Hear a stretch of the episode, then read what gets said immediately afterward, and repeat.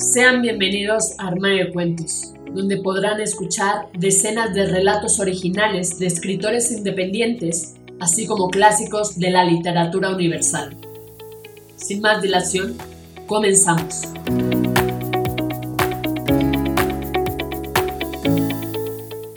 Hola, ¿cómo están? ¿Escuchan Armario de Cuentos? Yo soy Mari Carmen y el día de hoy toca Tu cuento hecho audiolibro donde podrán escucharte cientos de personas alrededor del mundo a través de 12 plataformas donde publicamos Armario de Cuentos, entre las que destacan Spotify, iTunes, entre otras.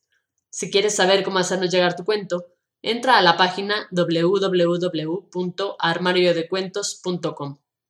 Dicho esto, damos inicio. El llanto de Olivar, de Nuria de Espinosa. La negra melancolía se evapora en el invierno tardío, bajo el anciano olivar, que llora en tristeza su soledad. El viento silencioso ulula, arrastrando las hojas, cobrizas, que caen sobre el bosque perenne. Y las nubes se cubren con el arrebol que invita a los rayos del sol. El anciano olivo, en su ataraxia, junto a los enamorados, se eleva hasta el más allá. Pronto llegará el adviento. ¿Cuándo llegará enero? Con su manto blanco de nieve y granizo. La remembranza cansada espera el petricor, que la añoranza del alma dolida con el olvido se marchita. La resiliencia delicada que la mente soñadora, oculta en la nube plateada, atrae la sonrisa que adora la idolatría del temido poeta. En mi luminiscencia no hay compasión, ni redención, pero sí ternura y magime, en el reflejo de luz que deja la luna etérea. El dolor es terrenal, tedioso, y el ayer tímido. Sueña tu ausencia en el crepúsculo que asoma en tierras llenas de soledad. Una canción sin notas suena en la guitarra sin cuerdas, cuya árida tierra, sin yermos ni agua, trunca la sangre sin versos, que abraza la esperanza baldía. Hagamos de la palabra un verso, del verso una estrofa con prosa, y de la prosa una bella poesía. Ese será nuestro legado de poeta.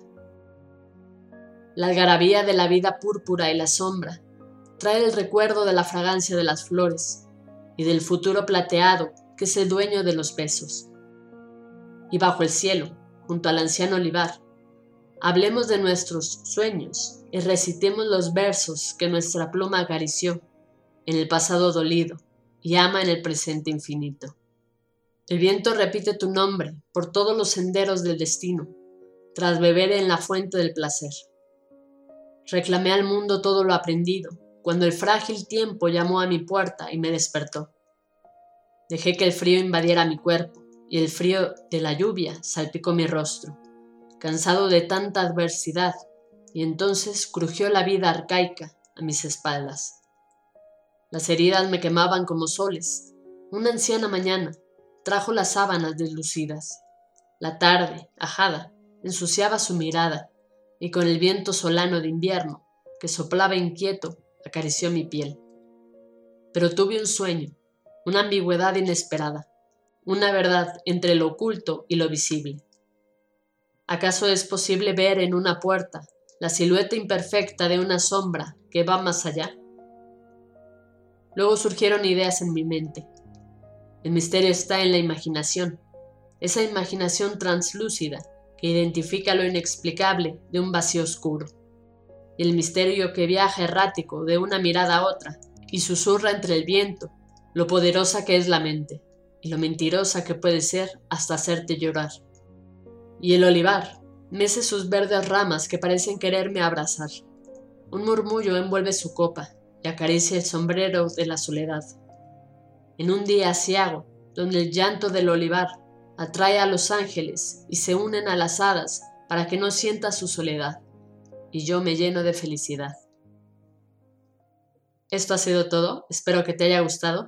Si fue así, compártelo con todos tus amigos Recuerda seguirnos en nuestras redes sociales, Facebook, Twitter e Instagram. Nos encuentras como Armario de Cuentos. Eso ha sido todo, espero que te haya gustado. Si fue así, compártelo con todos tus amigos. No olvides comentar qué te pareció este poema de Nuria de Espinosa. Recuerda seguirnos en nuestras redes sociales, Facebook, Twitter e Instagram. Nos encuentras como Armario de Cuentos. Con esto me despido. Cuídate mucho. Hasta la próxima.